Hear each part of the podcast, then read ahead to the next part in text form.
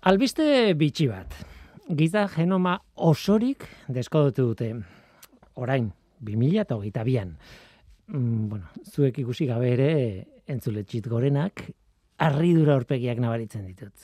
Nik bezala, nik ere aurpegi bera jarri noen, nola liteke giza genoma esaltzen deskodetu 2003an. Divulgatzaileok eta bestelako kazetariek ere sekulako zalaparta egin genuen gara hartan, ez? Ez zegoen guztiz deskodetuta orduan, kode osoaren euneko sortzia gutxi gora bera falta zen irakurtzeko, hori da kontua, deskodetzeko. Nola nahi ere, 2003ko aurrera pausu oso garrantzitsua izan zen, nire ustez zalapartadura justifikatzeko adinakoa. Gara hartan publikatu zutena. Baina, ez zegoen guztiz, guztiz, guztiz bukatuta. Orain bai, eta sain saldizkarian aurkiz, eh, argitaratu dute. Orain, telomere to telomere izeneko partzuergo edo lantalde batek bukatu du lan hori. Berez, pertsona baten material genetikoa oso oso oso, baina oso luzea da. Izan ere gure DNA puskatan dago antolatuta, zelulen barruan. Hogeita iru puskatan dago banatuta zelulen nuklean gainera kromosoma ospetsuak, ez? Eta gero beste DNA zati asko dago, beste zelulen mitokon, e, zeluen mitokondrietan sartuta eta bar, ez? Hain zuzen ere gaurko elkarrizketa nagusi horretan, ba, horretaz hitze eingo dugu, hain zuzen ere. Dena den, ur, urranditan sartu gabe, esango dugu kromosomen muturrak, denearen katearen bukaerako zati horiek, telomeroak direla, telomero deitzen zaie. Horregatik telomier tu telomier izena, muturretik muturrera esan nahi du. Den dena, alegia, orain bai, deskodetu dugu, den dena. Hala ere, zergatik etzegoen dena deskodetuta? Bueno, informazio guztia irakurrita alegia, ba, naiz eta puska bat izan e, kromosoma eta ez osorik, ba, izugarri luzea da kromosoma bakoitza, izugarri luzea. Gure irakurketa teknikak ezin dute kromosomak osorik irakurri. Eta gara hartan gutxiago. Ikartzaileek zatitu egin behar zituzten, eta zatiak irakurri, eta gero puzlea atzera bueltan montatu jakiteko zen informazioa zegoen non. Oso azkarra zaldu dut nik, baina lan benetan oso komplexua da. Zati bakoitzaren kopia asko egiten dira eta sistema matematiko komplexuekin zatietatik osatzen da puzlea eta bueno, ez da batera erraza, eh? Berri ona da orain gure sekuentziazio teknikak hobeak direla 2003an baino. Orain puzlearen piezak nolabait esateko handiagoak dira, hogei aldiz handiagoak kasu batzuetan. Puzlea errazagoa da. Eta zati komplikatuenak guztiz diakurtza ere errazagoa da. Posible da ja. Piskanaka osatu dute horrela sekuentziazioa. Teknika hobetu ala, bertxio osoagoak lortu izan dituzte urteekin, urteen poderioz, utxune gutxiago zituztenak, alegia. Eta adibide bezala ez, 2000 eta emeretzian jadanik berreunda berroita marutxune besterik ez zituzten, edo bertxio bat lortu duten, bakarrik horrekin, ez? GRCH iru sortzi genoma deitzen zioten bertxio hori, referentzia hori, ez? Baina oraindik kromosometako zentromeroetako kodearen zatiak falta ziren irakurtzeko. Da, kromosomaren zati baten zatiak oso zailak ziren irakurtzeko. Eta azkenik, orain, 2008an, azkenik lortu dute. Haundena zertarako. Bueno, ba, batetik, jakiteko, besterik ez, ez. Ez da arrazoi txarra, eh? jakitea hor zer dagoen, naizta ez jakin zer egingo duzun horrekin. Alderantziz ezinbestekoa da. Esan, eta alde e, ezinbestekoa da e, aurrerantzean planteatuko zaizkizun e, erronkei begira. Eta bestetik, genoma osorik izan da, konparaketak egin daitezke beste genoma batzuekin. Zatiak falta izan gabe medikuntzarako, biologiarako, evoluziorako, nik ez dakit. Ia edo zer e, zintiaren arlotarako. Tira, ate bat ireki zaigu, ate bat ireki zaigu eremu oso zabal baterako eta posteko moduko albistea da. Ongi etorri norteko ferrokarrilera. Euskadi Erratian, norteko ferrokarrila.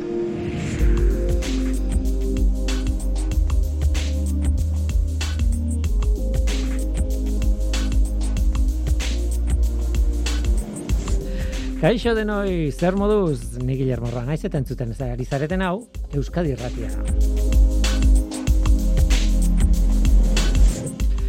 DNA eta medikuntza dira gure gaurko protagonistak.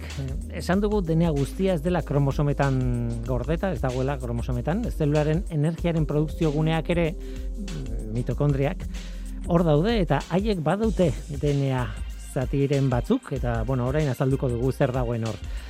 Eta kontatuko dugu nola, baina terapia moduan erabiltzen da kasu batzuetan mitokondriatan dagoen DNA hori. Hain zuzen ere, gaixotasun jakin batzuen tratamendurako. Baina terapia horrek arrisku batzuk baitu. Hain zuzen ere, zik biomagune zentroko talde batek arrisku horiek ikertu ditu eta Circulation aldizkarian argitaratu du artikulu bat ikerketaren emaitzarekin. Irati aiesta erantzelaia, zik biomaguneko ikertzailearekin itzein dugu gaiari buruz. Gero onzientzia bideo lehiak eta egin behar dugu. Deipezek, eh, Donostia International Physics Centerrek eta Eluiarrek elkarrekin antolatzen duten zientziako bideoen lehiaketan parte hartzeko aukera dago oraindik apirilaren hogeita zazpira arte. E, Manez urruzola, onzientziako antolatzailearekin izango gara lehiaketa zitze egiteko. Guazen ba, hau da norteko ferrokarrila, zientziaz betetako hitzak.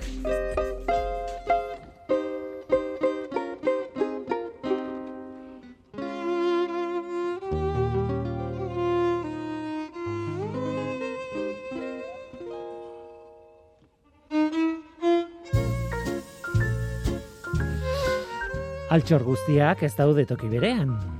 Izan ere ideia ona da hainbat tokitan banatzea altxorrak babestu nahi duzun hori hain zuzen ere, ez?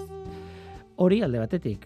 Bestetik, altxor guztiak ez dira nahi nahi ez ondasunak. Informazio izan daiteke altxor bat, informazioa bada altxor bat. Beraz zerik hasi dugu horretatik. Ba, informazioa hainbat tokitan gordetzea, ba, ideia ona dela. Altxor bat baldin bada batez ere orain eta informazio horrek utxe egiten badigu.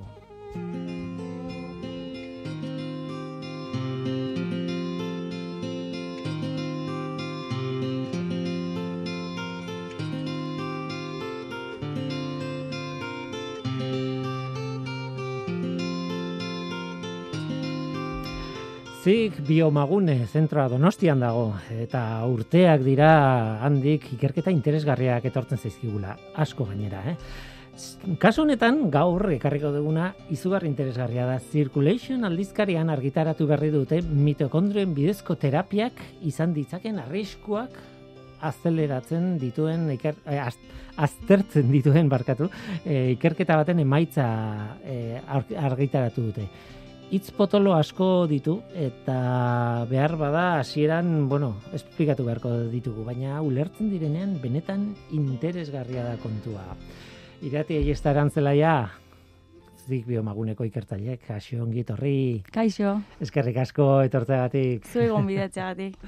bueno, eh, gaina gauza oso, oso interesgarriak egiten dituzu, eh? Que, noizean bintopatze ditut, eh? E, zik biomaguneko ikerketen berri, eta izu, da beti dia interesgarriak eta batzutan bai izaten da eh azaldu beharreko zerbait edo zerbait baina ostra e, interesgarria dira iruditzen bazaizu zu zeintzaren kontatzeko esan dut ikertzailea zarela baina e, kontatu beharko dugu pixka bat nun zauden e, nolako lanak egiten dut, zuen talde horretan eta bar ze bueno e, esan zenidan, ez? Molekuleran funtzional biomarkers izeneko taldean nago, e, horko ikertzailea naiz, bai. eta ez dakizar. Hor, e, irakurri dudanaren arabera, zuk bidalitako informazioan, ez, jartzen du oso argi, ba, irudiarekin asko egiten duzuela lan, ez? Bai, e, irudiakin lan asko ite deu eta irudian bidez animali modelok erabiltzen ba gaixotasun desberdinai ba, ba, bai, e, ba markadore molekularrak bilatu eta ondorioz ba ber tratamentuak bilatzen saiatzen gea. Bai, eta beti interesatu zaizkit ba bueno, irudi hoiek gainera ez inbasiboak alegia ez dela irikitzen, ez? E, ez, ez, ez e, ba, dibidez resonantzia magnetikoa, bai, nuklearra, bai. e, PET, ere bai, bai, bai. PET flipantea da. Bai, bai, bai. Positroiak erabiltzen bai, bai, dira, Egunen batean horretaz itzein behar dugu hemen irratxa joan, ze, klaro, da, existitzen ez dien partikulak sortaraztea, bai, bai, gero, bai, bai, bai flipantea. Tira, eta, bueno, hainbat teknika, baina, claro, horrekin batera ez da, bakarrik irudia sortu baizik, eta irudi horrek zer kontatzen digun, ez? Eta, eta hau da, kaso, kasuetako bat, ez? Mm lehenengo galdera argia da. Zein da Jesus Ruiz Cabello?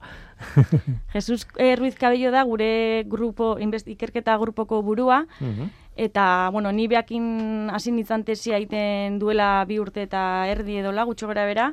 Eta bueno, eh, bea... lanean zaude oraindik, ez? Bai, bai, bai. Buru belarri. Bai, bai, bai buru belarri. eta bea, e, bueno, bera da oso jakituna ba, e, imagen molekularra e, gehien bat e, MRI e, resonantzia magnetikoa aztertzen eta bea, bere ikerketa linea printzipala da e, hipertentsio pulmonarra izena duen gaixotasun baten ingurun ikertzea eta markadorea bilatzea, e, gero ba, gizakioi aplikatzeko.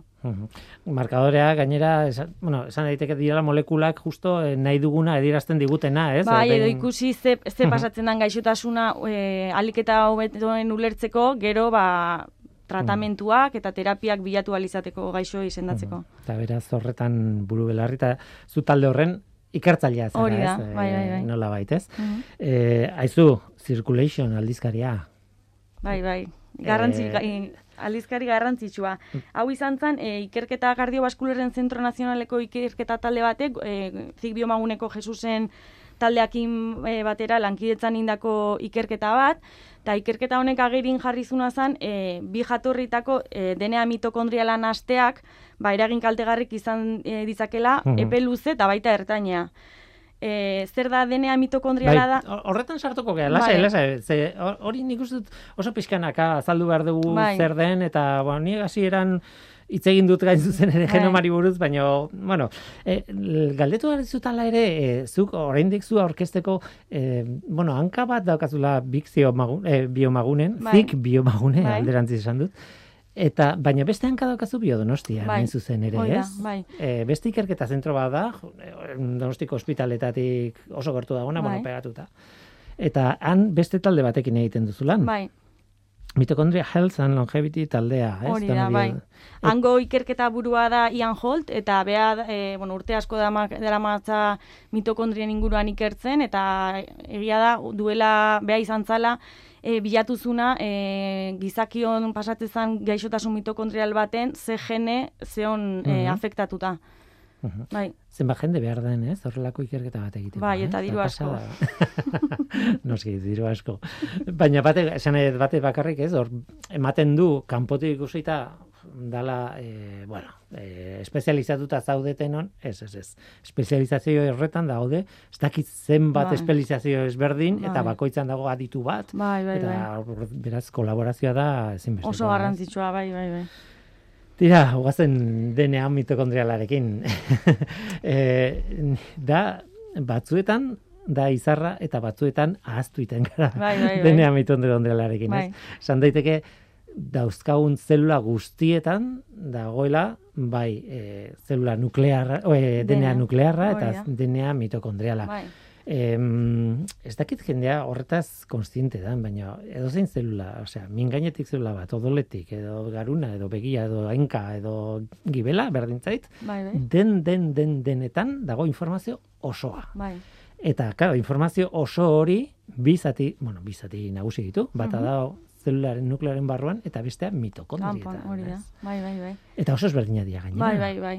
Eta adibide, jendeak ulertzeko, ba, e, gure gorputzeko zelulan denean zatik handiena, eotean nukleon, ez? Eta han dauzkau, e, han kokatzeiak gizagenoman e, hogei mila jene ingurun informazioa. Baina alare, badaude, hogeita amazazpi jene, ez dira, ez dira zelulan nukleoan gordetzen, baizik eta e, gordetzeiala zelula konpartimentu baten mitokondria e, izena duna. Eta mitokondria e, hauek e, da, dia zerula eukariotan aurkitzen dan organulu bat, eta mitokondria hauek egiten dutena da, elikagaietatik abiatuz energia kimikoa e, sortu. Mm Oroar, e, organismoek DNA nuklearren bi kopia ezberdin izaten dituzte, bata e, amaren gandik eredatzen dena, eta bestea aitaren gandik jasotakoa. Baina mitokondria bakoitzaren barrun, e, mi, eun eta mila denea mitokondrial kopia e, egon daitezke, eta hauek e, amaren handik bakarrik eredatzen dira. Hori da, normalean jaiotzen garenean, jaso dugu, e, aitaren gandik kromosomen kopia bat, osea, hogeita iru kromosomak, amaren gandik beste beste, Hori da. baina klar, hori dena sartzen da obuluan, eta obuluak baditu, bere mikro, e, mitokondriak, ez? E, eta mitokondrio horiek dira, obulu horren energiaren zentrala, nola Bai, bai, baita, ez? bai. Energia ematen dioten tokia. Eta oso ezberdina da, esan nahi dute, e, kromosomatan ez dago antolatuta, baizik eta molekula bil, Hori da, eta da. Osea, ematen du bakterio baten DNA, bueno, ezberdina izango da, baina... Bai, bai, bai. Hori da, e, DNA nuklear eta DNA mitokondrialan arteko beste desberdintasun bat. E, bat DNA mitokondriala zirkularra dela eta DNA nuklearra ez dela e, zirkularra. Beraz, hor gordetzen den informazioa ez da bakarrik ezberdina, baizik eta nola gordetzen Hori den ezberdina da. Bueno, hor kontua da, claro, eh, ja sartzen gara historia horretan, ez? Batzuetan fallatzen baldin badigu kromosoma batean adiaz nukleoan dagoen gene batek fallatzen badigu, ba gaixotasun bat sortu dezake, baina mitokondriekoek ere bai sortzen dute, eh, sortzen dituzte gaixotasunak, ez? Hori da. Eta hor dago koska, ez, kasu honetan, ez? Mhm. Zer egin hori konpontzeko, ez? hor duela urte batzuk, mm, bueno, nik lehenengo aldiz, o, ez dakit, duela bost urte izango lit, ziren, ez dakit, irakurri nuen, erresuma batuen onartuta zegoela e, DNA mitokondrialaren terapia, ez? Hori da. Eta horrek, e, klar, horrek izan nahi du, daukagula ama aita, e, amaren oguluaren mitokondriak, eta Beste norbaitera. beste hirugarren pertsona baten mitokondriak sartuta bai. horrez. Nola da, hiru guraso e, genetikoen umeak, Hori da, bai, bai, bai. E, oso ohikoa da, oso esan nahi dute, e, erresuma batuan aspalditik onartu zen, hemen ez dago onartuta, ez? E, ustet ez, ez, e, teknika hau e, garatu zen erresuma batun eta onartu zen e, bai, erresuma batun, e, okerrez panau 2000 eta garren urten, eta e, teknika hau garatu zen e, e, mitoko, e, mitokondriatako denean mutazioak zituzten emakumeek, ez zialako gai e, aur osasuntsuk izateko. Mhm. Eta ordutikan, e, bai, aur gehiago jaio diala prozedura honen bidez, gaixotasun genetikok ezabatzeko, e, eta 2006 garren urten, jaio zan Mexikon, lehenengo hiru pertsona, hiru pertsonen DNA erabiltzen duen ugalketa lagundutako teknika batetik sortu zen lehenengo e, aurra, ez? Mexikon, eh? Hoi da, bai. Aha. Eta e, ematen dunez, ba, ume honen gurasoak denbora asko zera matzaten e, familia bat sortu nahian, baina amak e, lehi sindromea izena duen gaixotasun hilgarri baten genen eramaia zan. Bea osasuntxua zan, baina e, gaixotasun honek sortzen duten geneak e, mitokondrioen denean aurkitzen dira. Orduan, ama osasuntxu zegoen bitarten, e, bere bisemen eriotzen kausa izan zen e, sindrome hau. Mhm. Eta orduan horra zizian teknika, ume honek teknika, osea, ume hau jaio zan, teknika horren Eta ondorioz. osasuntxu jaio zen Bai, bai, orduan. bai, osasuntxu. Mhm. Horrek esan nahi dut, teknika honek, e, bueno, ba- baduela gaitasuna gauza konpontzeko nola baita esateko, ez? Bai, Baina, karo, zuek hain zuzen ere kontrakoa ikertu duzue. hoi da. Teknika honek baditu bere arriskuak ere, bai, zer gertatzen da hor? E, irugarren pertsona baten mitokondrioak sartzen balin badira, edo, bueno, de mitokondriak ez dakit, baina mitokondria Hori da, balintzat, ez? bai. Ba, ikerketa hontan egin zutena zan, e, bi jatorri, bi jatorri desberdinetako DNA mitokondriala e, na, nastu, eta ikusi zuen horrek eragin kaltegarriak izan zitezkela epe luze eta ertaina. E, hemen ikusi zutena zan, e, zelula gehianak e, refusiatu dite zutela bi aldaera mitokondrializatea, eta Mhm. bi DNA mitokondrialetako bat ezabatzen zutela pixkanaka. Baina organo garrantzitsu batzuk ez ziala gai e, ez, hori ezabatzeko. Ba, adibidez, birika, bihotza edo muskuloa. Claro, organotik organora Aldea. da berdina. Bai, bai, bai. Eta hori da lotuta e, ba, me, organo horren metabolismoakin, Claro, e, claro, zuzen, zuzenki Mhm. Azkenean, nola erabiltzen duen mitokondria, organo da. horren e, zelulak. Gainera, organo esaten dugu, ze, bueno, badakigu, ez, bihotza, organo. Bai, Ez, baina, claro, bihotzaren barruan zelula guztiak ez dira berdinak. da. Batzuk dira, ez dakit, sortzen dutena elektrizitatea, beste batzuk ez, beste mus muskularragoak, edo ez dakit, bueno, ni ez daiz medikoa, eh? Bai, bai. Baina esan nahi dut oso konstiente naizela, azkenean ere zelulak oso espezializatuta daude, ez bakarrik gure gorputzean, baizik eta organo baten Organo. barruan, ez? Hori da. Eta orduan jokabidea ezberdina da. Mhm. E, hori, eske ez dakit, ez dut esan orain arte, baina behar bada merezi du esatea. edo bai esan dugu, eh, alegia, informazio guztia zelula guztietan dago. Hori Baina, claro, gero denek ez dute dena erabiltzen, ez? Osea, claro, begian dagoen zelula batek erabiltzen du eh, ba, ez dakit, rezeptore fotosensikorrak izateko, osea, proteina horren genea, baina hankan dagoena ez. ez? Hala ere informazio hori hor dago, ez? Eta claro, organoen arabera eta eh, organoko zelula batetik bestera, ba, informazio bat edo beste erabiliko du. Orduan eraingo du gehiago edo gutxiago. Mhm. Hain simple da. ez, Bueno, ez? Hoi baino komplikatua, baino bai. Beti da komplikatuagoa, Bai. ez? Mhm. eh, claro, orduan horrek esan nahi du, claro, ikusi behar dela, kasuan kasu, ikusi behar dela nola eragiten duen. Hori da, ez? Eh, bai. Denean mitokondriala... Bai, ze, adibidez ikerketa hontan ikusi zuten e, gibela baizala prozesu hori egiteko gai. Hau da, e, ez zaiola heteroplasmia deitze zaion kontzeptu gibelean, baina adibidez bi, e, bihotza eta birik, osea, bihotza eta birikak ikusten zuen e, azkenen ba hilkortasunera eramatezula organu hori. Mhm. Beraz, e, claro, eh, hor kontu etiko asko dago, eta egia esan, lehen aipatu duguna. Erresuma batuan adibidez duela bost urte, sei urte, e, pixka bat ez dakit naiz dien, baina e, onartu zen tratamendua, Bai. baina ez bada onartu leku guztietan zerbaitenatik Hori da, ez? bai. Esan nahi dute, arrisku hori, zuek azaleratu duzuen arrisku hori, mm, susmatzen zen. Bai, eta gero, ba, krentzia erligiosoen eta arabera, ba, ba, da, odol transfusion kontua bezala, ez? Ba, se- segun zer erligiotan edo ez dagoela onartuta hau er- erabiltzea. em, claro, eh, teknika bera ez dakit erresa komplikatua mm, den, eh, bueno, baina azkenean eh, lagundutako ugalkortasun eh, metodo bat Hori best- da. da, ez Bai, betikoa, bai, ez? Zuk aldatzen duzu behar duzun mutazio hori aldatzen duzu o zuzentzen duzu edo Bai. konpontzen duzu, ez dakit Bai, bai, bai. nola esan, eh, zure zelula batean et, eta horko mitokondriak txertatzen dira edo DNA txertatzen da edo ez dakite, bueno, zehazki nola egiten duten, baina, bueno, berdin du, eh? baina esan nahi dute, azkenean lortu, lortzen dute DNA mitokondrial zuzena egotea ovuloan, Hori ez? Eh, eta, eta hoxe, zure amaren begia dituzu, zure aitare belarriak, baina zure beste hirugarren pertsona baten mitokondriak, ez? Hori da. E, kontu komplexua da, eh? E, zenbat zaudete lanean e, zuen laborategian?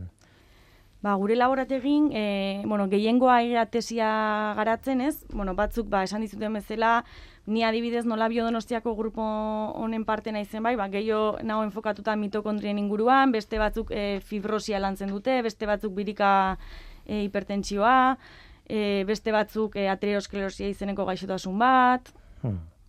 bai, osea, oso grupo e, multifuntzionala bezala gea. Eta zuzeu adibidez e, biokimikaria zara? Bai, Edo biologia bai, ikasitakoa? Edo? bai. Biokimika, Mhm. bai. Nola iritsi zinen antara? Nik uste que kuriosidade asko ukietelako beti. Bai. Mhm. Eta, oi, zel, bueno, nik ikasi nun biokimika, baina zeon oso enfokatuta e, biomedikuntzara. Nei beti gustatu izan zain me, bi- medikuntza eta olako ikasketak. Eta bai, hor sartu nintzen, eta gero, bueno, bez, enpresa batzutan lan nire naiz, eta, bueno, azkenen duela hiru urte, ba, erabaki nun tesi egiten hastea. Mhm. Medikuak ere baituzu, eh, taldean? Bai, e, fizikoki ez daude donostin, baina bai, Madrideko mediku batzukin eta beti gaude kolaboratzen eta harremanetan es, espeziale guztitako jendeakin. Mhm. Ikasketa desberdina dauzkan jendeakin, kimikari asko ere bai dauzkau, gure taldean. Eta zuren egunerokoa, esan nahi dute, laborategi normaletan egiten duzuelan, edo be, segurtasun bereziak dituen, osea, ez kontaminatzeko muestra, ez dakit, osea, olako, nolakoa da zure egunerokoa? Ba, nerea adibidez, e, nik itet, e, xagu modelokin iten dut lana, Orduan, ba, bueno, ni eoten naiz askotan e, animalarioan, eta hor, ba, Mhm. bueno, claro, e, e, behar dezu ba, erropa egokikin, maskarilla, gorroa dena, gaixotasun animaliekin lanen naizealako, eta gero ba animali hoiei teknika e, imageneko e, teknika desberdinak ite dizkiegu, ez? Badiez erresonantzia magnetikoa leno aipatu deuna, ba gizaki egite zaien bezelakoa, e, PET erabiltze deu baita, e, gizakin badibidez e, minbizia detekta, bueno, detektatzeko edo e, tratamentu minbizia daukazunen tratamentu bat jartzen dizuenen gero ikusteko tratamentu horrek aber e, maitza ona dauzkan, ba, e, teknika hori erabiltzen da gizakietan, e, bai, ez? Ba, xaguetan berdina erabiltzen dugu. E, aldea, bueno, bai, aldeak badaude ongo dira, baina funtzionatzeko sistema horretan ez, ez? ez laborategi batean e, ez dezu nabaritzen alderik, ez, e, batean erbestean. Esan nahi dut, gero, zuk azkenean zelulekin egiten duzu lan, ez? Eta zelulan topatzen duzunarekin, ez? Baita, ere, bai. Eta pentsatzen gainera, e, in vivo lan egiten dela, baina in vitro ere bai. egiten da. Bai. Bai, talde badauka jendea, ba, gehien bat eh, enfokatzen dana in vitro, in vitro ikusten gauzak, eta gero mm, gauza horiek ondo baldin badi joazte, ba, gero ja saiatzea in vivo animalia modeloetan aplikatzen, eta gero urrengo pauso izango litzakeia, ba, hor mm. Eh, lortzen ditu emaitza, ba, gizakietan aplikatu alizatea. Mm.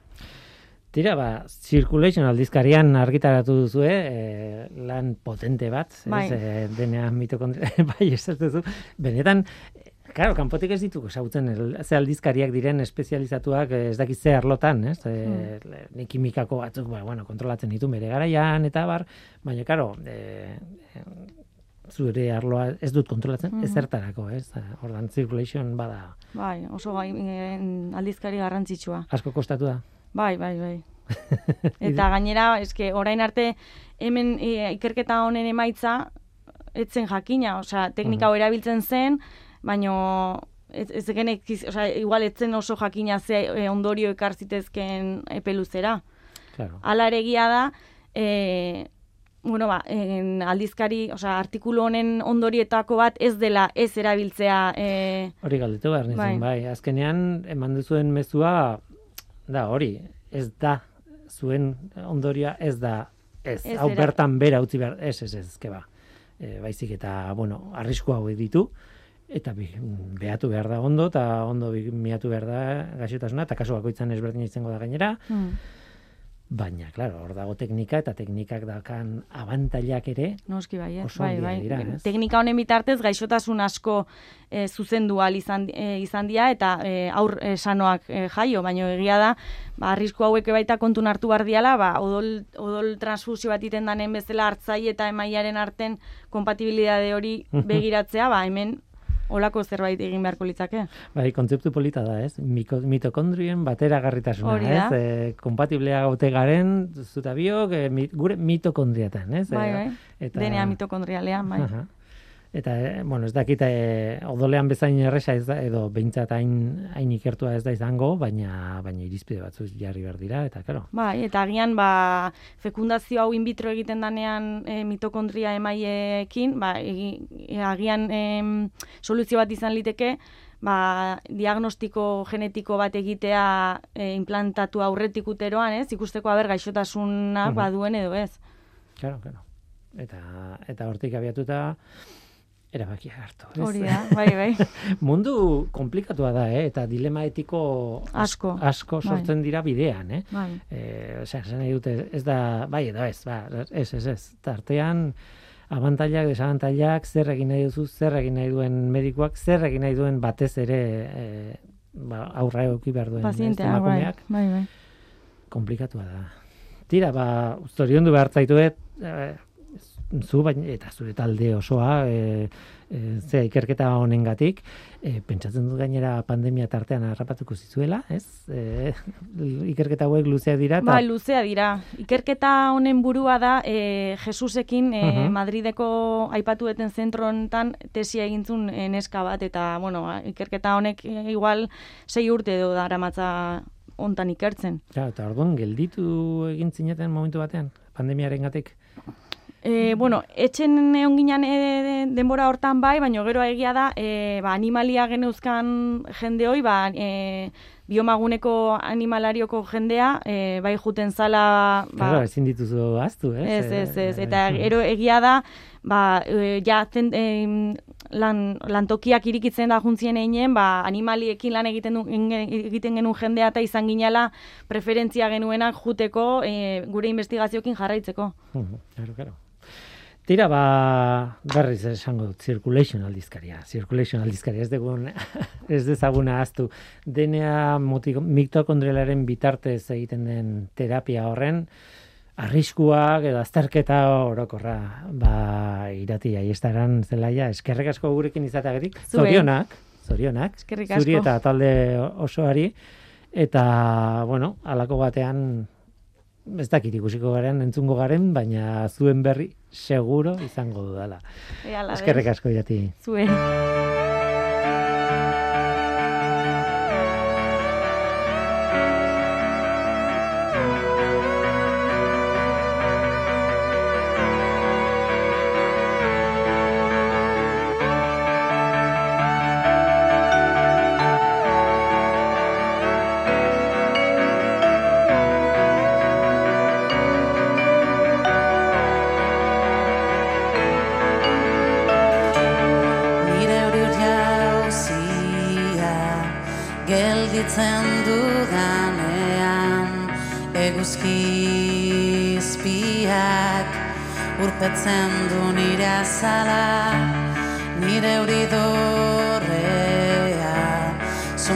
zuntzitzen dudanean aire berriak garbitzen ditu nire espanak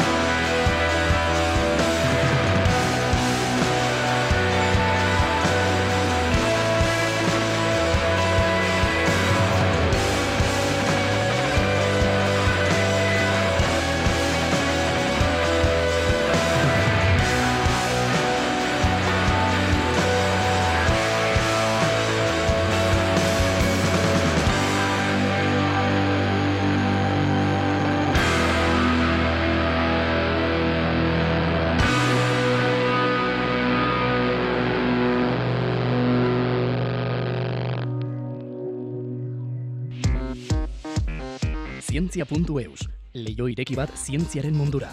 Irratia, telebista, artikuluak, irudiak, soinuak. Elujar Fundazioaren kalitatea zure eskura klik baten bitartez. Zientzia.eus, zure lotura zientziarekin. Tira, atzean utziko ditugu mitokondriak, DNA eta hori guztia, eta aldatuko dugu era bat gaia. Telefono mugikor bat, ba aldaukazu. Kamera duena, smartphone bat edo horrelako zerbait. Baiezkoa erantzun baldin baduzu, nahikoa duzu, orain proposatu behar dizudan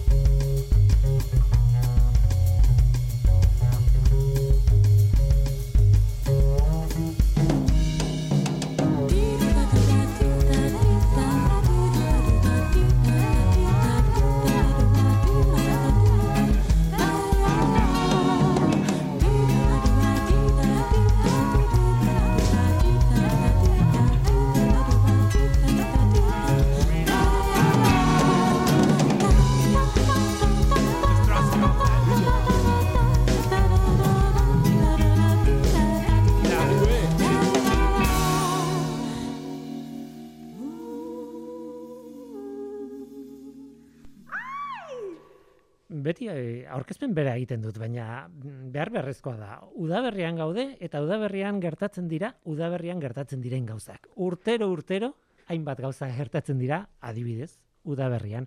Eta zer gertatzen da zientziaren munduan, euskararen munduan, udaberrian hemen Euskal Herrian, ba besteak beste gauza asko gertatzen dira, baina on zientzia lehiaketa bukatu egiten dela eta sariak banatzen direla eta abar. Baina ez da bukatu, oraindik parte hartzeko aukera badago. Eta esango diazu, ze de Montre da on zientzia lehiaketa. Manes Urruzola, kaixo, ongitorri. Eskarik asko, Willy. Ez dio, eta bizena jarri, on zientzia lehiaketa, zientziako bideoen lehiaketa da. Bideo laburren lehiaketa. Laburren lehiaketa. Bai. Ba, nekien, hanka sartuko nula nun bat. Baina hori, bos minutuko muga gutxi gora berako muga hori daukaten, zientziari buruzko e, bideoak. E, zientzia divulgazioa da, nola baitez? Bai, zientzia eta teknologiari buruzko, eta hor barruan, ja, gaia guztize librea eta askea da, e, e, bos minutu, baino laburragoak izan behar duten bideo piezak e, aurkezteko lehiaketa. Mhm. Orain bi entzule mota ditugu. Batzuk dira, zer idea esaten, ara, zer dagoen, eta, eta beste batzuk dira, betikoa, ari zarete kontatzen, urtero, urtero kontatzen zuena. Zenbagarren edizioa da honeko? Ba, dagoeneko ama bi garren edizioa dugu. Eta hori, e, pentsatu dut, hori esaten edizinean, bideo laburren lehiaketa, bai, e, lehiaketa martxan jarri genuenean, bos minutu baino laburragoak oso laburrak ziren, eta orain bos minutuko bideo bat, bueno, eternidadea, eta luze, luze, luzea iruditzen zaigu, ezta? Amar segundukoak onartze dituzu, ez? bai, egia da, garai batean, e, gehien gehienek, parte hartzaile gehienek, hortxe lau berrogeita meretzi daño e, e, estiratzen zutela e, parte hartzeko aukera, eta orain ja, gehien gehienak e, bi eta hiru minuturen bueltan ibiltzen diren e, bideoak egiten dituztela. Egia da, errealitateak ekarri duela, hori, e, YouTubeen oso tipikoak dira luzera horretako bideoak, bueno, bestelako luzerak ere badaude asko, eh? YouTubeen eta beste plataforma batzuten, baina egia da, bi hiru minututan kontatu daitekela zerbait eta oraingo ohitura, e, ikusleen ohiturak Mm, hortik doa zela, ez? Bai, eskertzen, eskertzeko da, gero eta, bai, gero eta gauza azkarragoetara eta bapateko goetara ohituta gaude eta mhm. eta orain e, ja bost minutuko bideok ja dira laburrak. Oraindik ez dugu esan zeinek antolatzen duen eta hori urtero berdina izaten da, baina e, azpimarratu behar da batetik DIPC zentroa dagoela, fizikarien zentroa Donostian, Donostia International Physics Center eta bestetik Eluiar Fundazioa bera.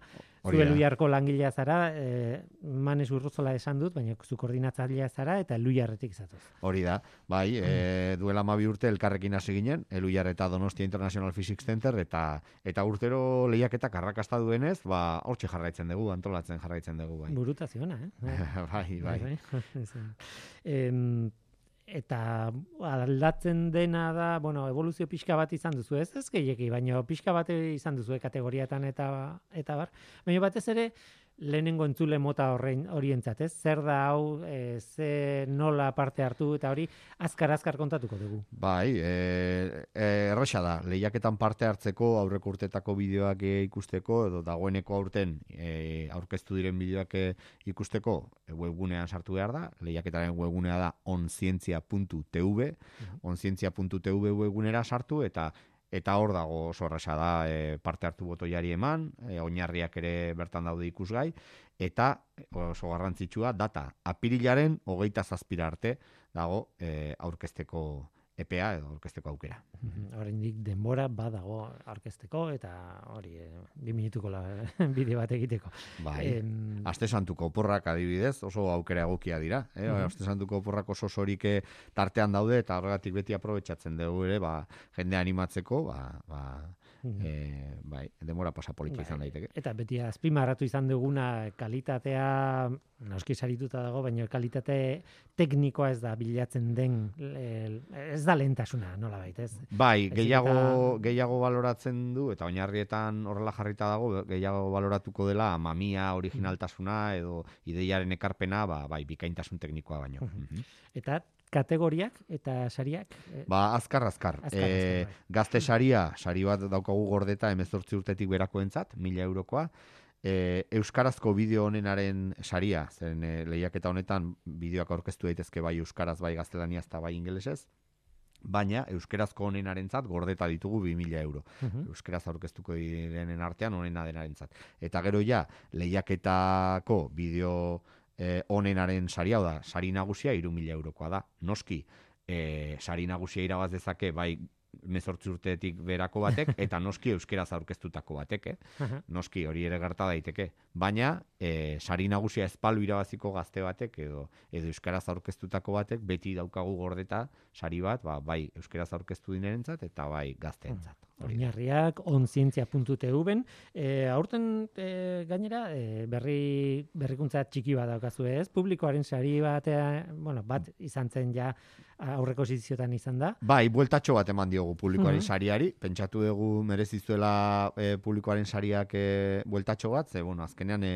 urter hori, e, bideo asko aurkezten dira, asko, eta orduan, ba bai nahi genuen e, webgunean dauden bideo guztien artean jendeak ere bere bozka emateko aukera ematea, bere boto emateko aukera ematea eta aukeratzeko aukera izatea. Eta orduan, e, ba, publikoaren e, saria izango da, bai. Webgunean e, aldeko boto gehien jasotzen dituen bideoak, horrek jasoko du publikoaren saria. Eta zein da saria? Bueno, bada, garaikurra, bi lagunentzako afaria eta gaua donostiako hotel batean. E, eta mm, pizkat horrek bat egingo duena e, sari banaketa ekitaldiarekin. Ezta ekainaren erdialdean izango da sari banaketa ekitaldia, ostiral batean, eta orduan, ba, bueno, ba, izango litzateke ekitaldian e, parte hartu, garaikurra jaso, gero bilagunetzako afaria, hotela donostiako gau batean, eta listo. Eta, baina, e, publikoaren sari honek badakar beste sari bat e, berarekin, izan ere, e, ba, bueno, publikoaren sariari botoa emateko webgunean erregistratu egin beharko da. Eta erregistratuko diren e, guztien artean, ikusle guztien artean, edo partartzaile guztien artean ere, beste sari bat zozkatuko da. Eta beraz, e, ba, botoa ematera animatzen diren guztien artean ere, gero zozkatuko da beste bilagunentzako afario bat eta beste gau bat donostiako hotel batean. Beraz, hor dago aukera. E, bideo bat egin, edo bozkatu edo bideo batekin eta buzkatu.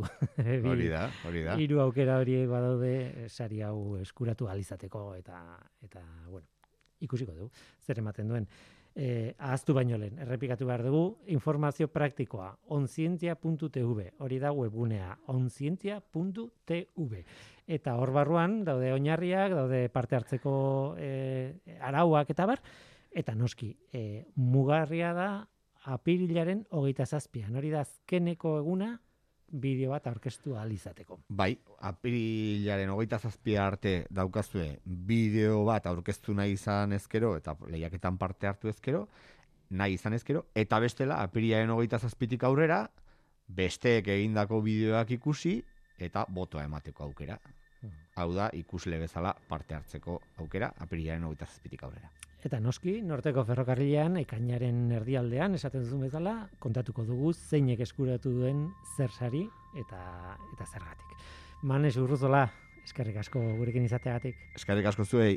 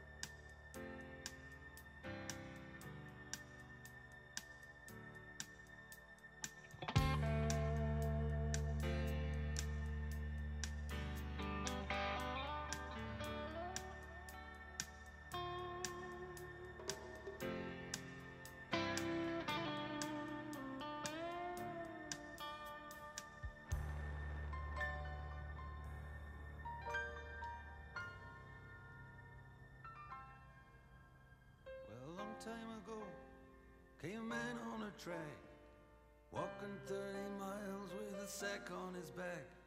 And he put down his load where he thought it was the best. Made a home in the wilderness. Built a cabin and a winter store. And he plowed up the ground by the cold lake shore. The other travelers came walking down the track. And they never went further,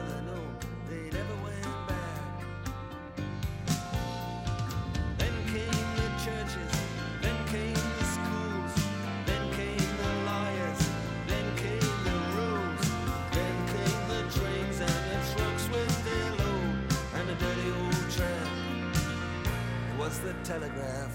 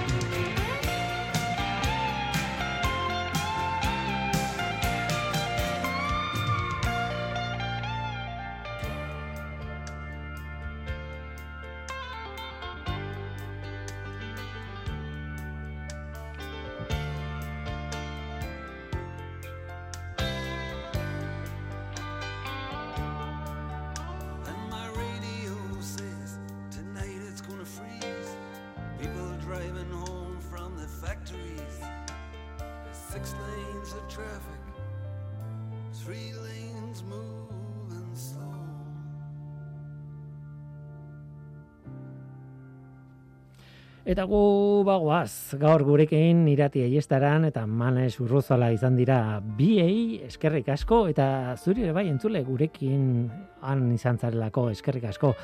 Badakizu, gu hemen gaude. Norteko, abildua, eitb.eus. Gaur teknikaria Mikel Olazabal izan da eta mikroen aurrean ni Guillermo Roa. Eluiar zintia taldearen os, izenean datorren astean gehiago.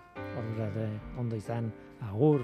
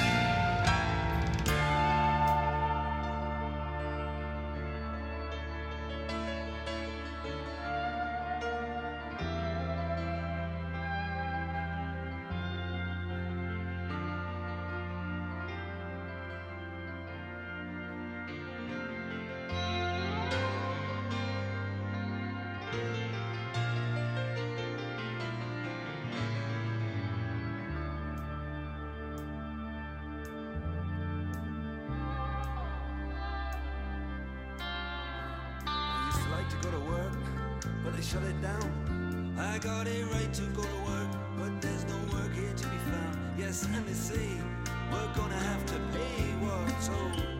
We're gonna have to reap from some seed that's been sowed.